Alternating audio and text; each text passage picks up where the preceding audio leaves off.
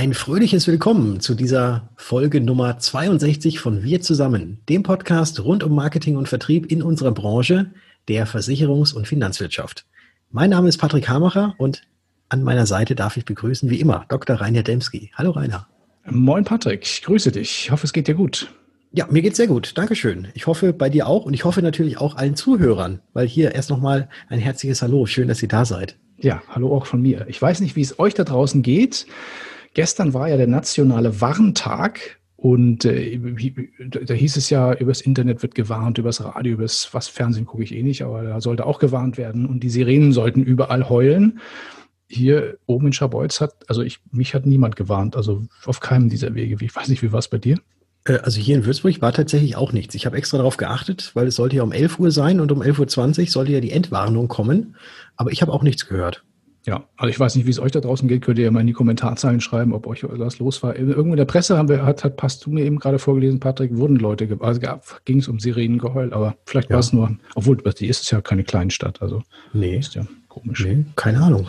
Weiß ich nicht, was, was da war. Ja, vielleicht funktionieren die Sachen halt noch nicht, aber deswegen ist ja ganz gut, wenn es jetzt mal ausgetestet wurde genau. und jetzt festgestellt wurde, dass es nicht funktioniert. So ist es, richtig. Mhm. Ja, aber wir wollen uns ja nicht äh, über gestern unterhalten, sondern über eigentlich über heute. Und heute ist ja so ein spezieller Tag, und zwar der 11.9., also eigentlich 9-11. Und heute vor 19 Jahren war ja der Tag, an dem Terrorgruppen drei Flugzeuge in die Twin Tower des World Trade Center und auch ein weiteres ins Pentagon im Bundesstaat Virginia gesteuert haben. Also war eine krasse Zeit, kann ich mich auch noch sehr gut daran erinnern. Wie hast du denn damals diesen 11. September 2001 erlebt? Ich glaube, dass es gibt ja so Daten, da weiß man genau, wo man gerade zu dieser Zeit gewesen ist. Und da gehört das natürlich auch mit dazu.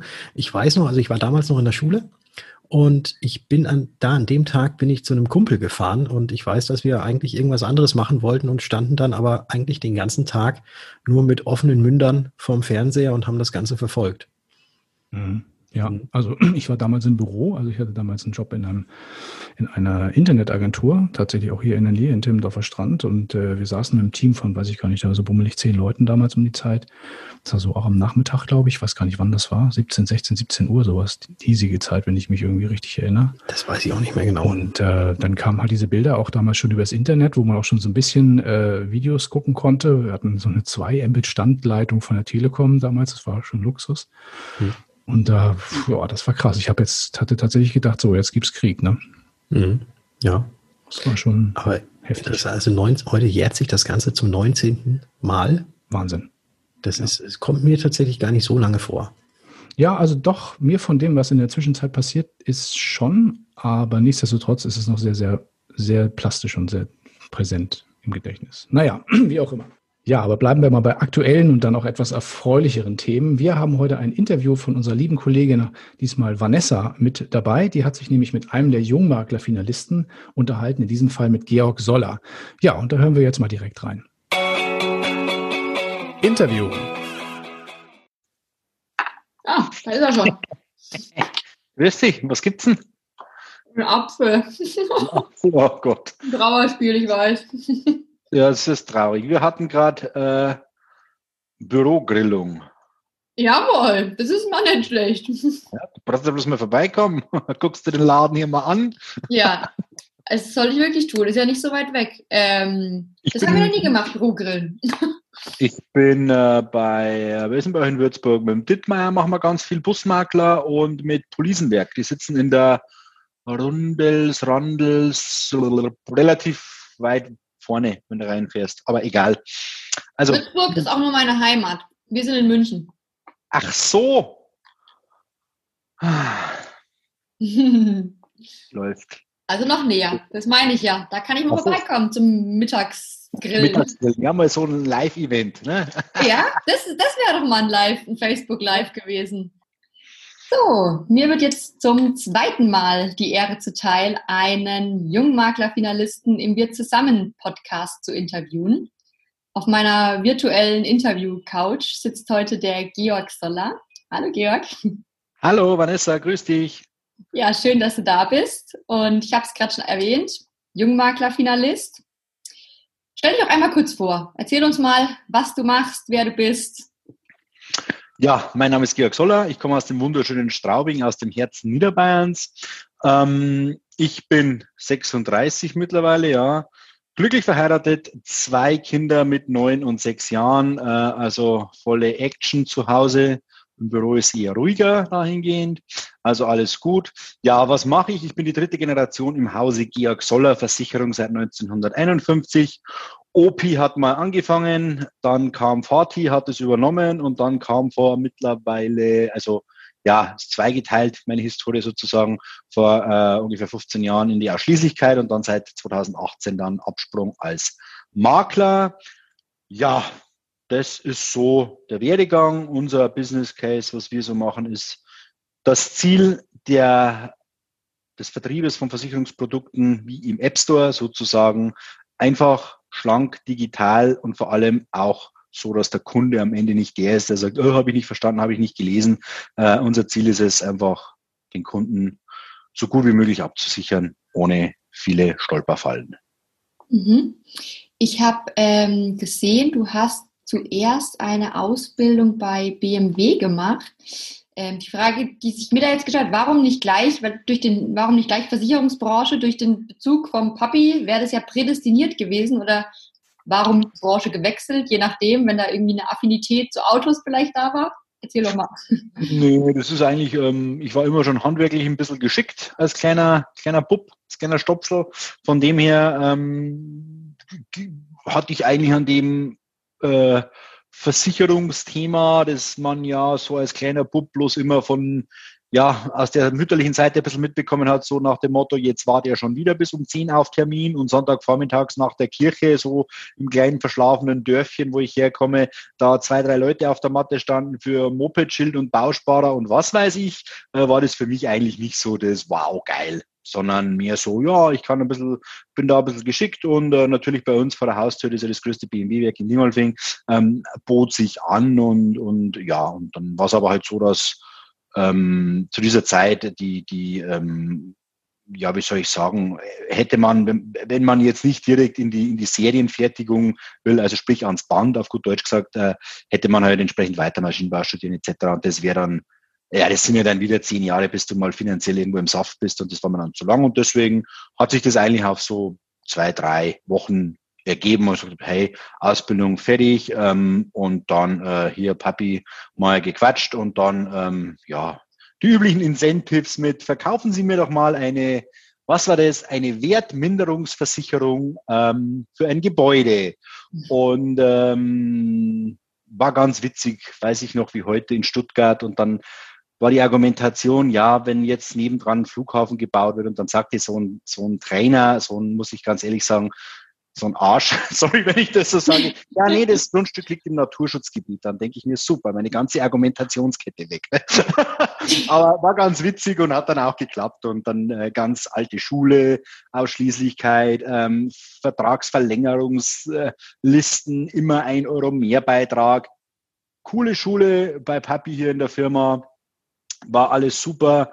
Ähm, allerdings, ähm, Gott sei Dank, ich sage jetzt mal, äh, den Absprung geschafft in die Maklerwelt, wenn du selber schwimmen kannst und du merkst halt dann immer so diese alten, ja, das sind wie so diese, wie so ein bisschen so äh, genmanipuliert. Es ist halt immer noch irgendwo in den Knochen und so sagt, ja, da bist du beim Kunden, ja, der Vertrag läuft ab und dann hier und dann, dann so nach zehn Minuten erwischst du dich selber und sagst, okay, das ist doch gar nicht meine Aufgabe ist doch als Makler, das Automat den Kunden so zu, den Kunden so in unsere Welt einzuführen, dass das automatisch passieren darf, wenn sich für den Kunden was verbessert. Und das ist eigentlich, ja, hat eigentlich alles perfekt gepasst.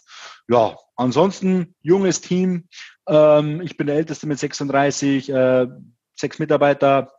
Läuft, macht Spaß, viel Digitales, viel Neues, viel neue Erfahrungen. Ja, Hört sich auf jeden Fall so an, als würdest du für deine Sache auch wirklich brennen. Von daher hast du ja alles richtig gemacht. Und so gesehen doppelt richtig gemacht, denn du bist ja jetzt äh, nicht nur beim Jungmakler Award dabei, sondern auch im großen Finale des Jungmakler Awards. Nächste Woche geht es an den Starnberger See. Ähm, bist du schon aufgeregt?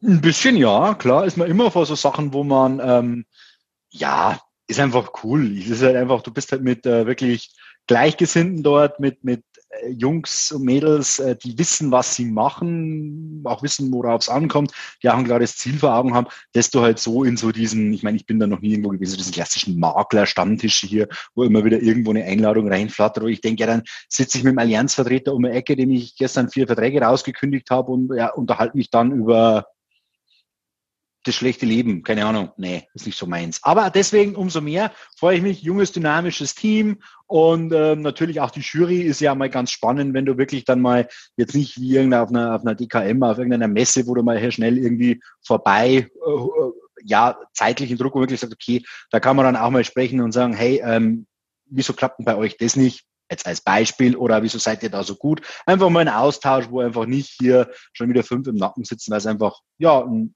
ich finde der Kreis auch so von der Anzahl her mega einfach, super. Gibt es denn was, was du bis jetzt, also bis dato durch die Teilnahme am Jungmakler Award für dich oder für dein Unternehmen schon mitnehmen konntest, was dir schon was gebracht hat, sage ich mal? Naja klar, ich meine, äh, die, die äh, Gruppe, äh, ich sage jetzt mal, ob das Facebook, ob das WhatsApp ist, einfach durch die Teilnehmer hast du schon das eine oder andere, wo, wo hier mal wo du Infos abholst, wo du auch Infos gibst.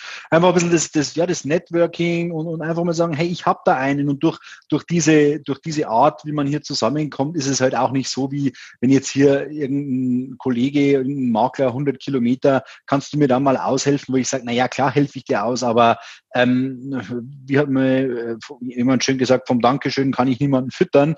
Ähm, in dem Kreis ist halt das einfach was anderes und man sagt, da hat man eine gemeinsame Motivation und da ist es ja, ich sage jetzt mal Ehrensache, dass man da mal jemandem hilft. Äh, umgekehrt ist es aber auch dann wieder so, dass eigentlich jeder schon sagt, du pass mir auf, äh, du hast Aufwand, dann äh, wie kann ich dir helfen? Oder das ist einfach so ein Geben und Nehmen und so, ja, junge Truppe und Jungmakler halt. Einfach cool, frisch, was Neues. Jawohl. Was wäre denn das Erste, was du tun würdest, nachdem du den Titel Jungmakler 2020 erhalten hast? Ja, das erste wäre, ich würde mit breiter Brust nach Hause fahren. Erstmal hier Autobahn frei, jetzt komme ich. Ähm, nee, Spaß. Ähm, ich würde mit meinem Team natürlich erstmal hier äh, einen Abend äh, im schönen Lokal mit, mit einem guten Essen und mit einer kleinen Feier äh, dahingehend äh, verbringen, weil es natürlich ganz klar ist, äh, als Firma mit zwei, drei, vier, fünf Leuten, da bist du nur so gut wie, wie, wie dein Team, weil ähm, anders geht's einfach nicht. Und letzten Endes ab einem gewissen Level du steuerst und du bist halt ein guter Steuermann und musst halt gut einteilen. Und beim Einzelkämpfer, der ist halt durch seine individuelle Klasse und das ist halt immer so. Aber letzten Endes eine fette Party, bisschen feiern und einfach mal auch irgendwo sagen, dass auch so ein Thema ist, das ja in der heutigen Zeit immer leider Gottes sehr zu kurz kommt. Einfach einmal zurückschauen und zu sagen, hey, 2018 war mir eine riesen Ausschließlichkeitsagentur. Das Ding haben wir dreimal zerlegt, neu zusammengebaut. Also, weil die Aussagen hört man ja auch immer wieder, ja, gibt's ja so und so lang. Ja, gibt's schon so und so lang. Aber wenn du halt dann mal am Monatsersten hier äh, die ganzen Abrechnungssachen siehst, dann weißt du schon auch, du brauchst es auch. Und deswegen da auch mal ein Dank äh, an meine Mannschaft, die immer auch mal bis, äh, teilweise auch mal bis neun, zehn abends da sind und einfach mal noch gewisse Sachen durch die Maschine drücken, weil es halt einfach sein muss. Und das ist eigentlich das Schöne, das, was einfach mir auch Spaß macht. Und da, wo ich auch lebe dafür, wie du richtig erkannt hast. Und ähm, ja, also dicke Party ohne Shampoos, weil die mag keiner, sondern mit irgendwas anderem. Super, das hört sich sehr gut an. Ich würde sagen, mit diesen positiven Vibes entlasse ich dich jetzt in die letzten Tage, Stunden vorm Finale. Die nimmst du mit und ich denke, die werden dir schon ein bisschen was helfen. Danke. Danke, dass du dabei warst und uns ein paar Einblicke gegeben hast. Gerne.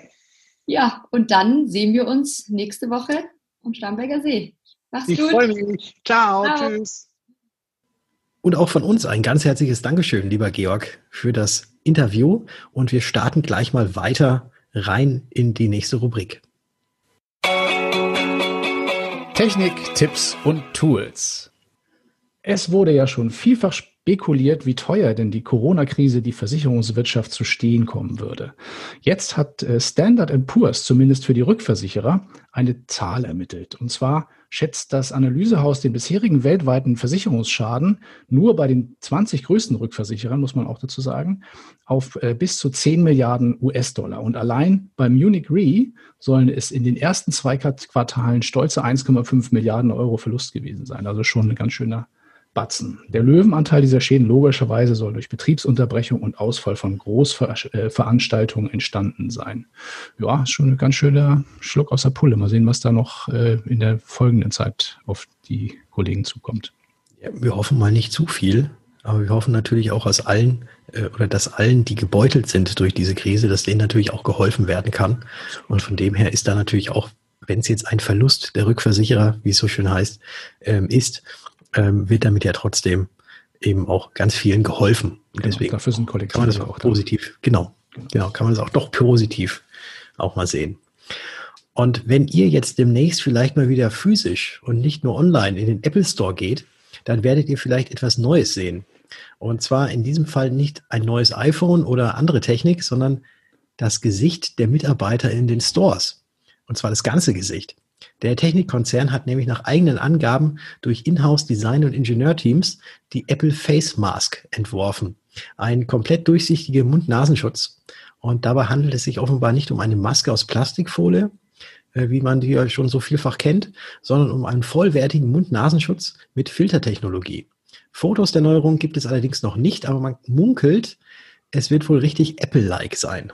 Tja, bin mal gespannt, ob dich man durchsichtig. Apple durchsichtig. Apple ist ja eigentlich immer eher weiß, Silber oder so Anthrazit. Aber Ja, vielleicht, ist, vielleicht ist ja vorne so der Apfel drauf gedruckt. ja irgend sowas oder apfelförmig. Mal mal gucken. ich bin auf jeden Fall gespannt, wird mir das. Da wird ja demnächst dann auch was durch die Presse gehen. Sicherheit. Aber ich habe jetzt noch mal eine Frage, die Mhm. ich auch neulich gelesen hatte. Warum heißt es eigentlich Mund-Nasen-Schutz, wo man doch eigentlich nur eine Nase hat?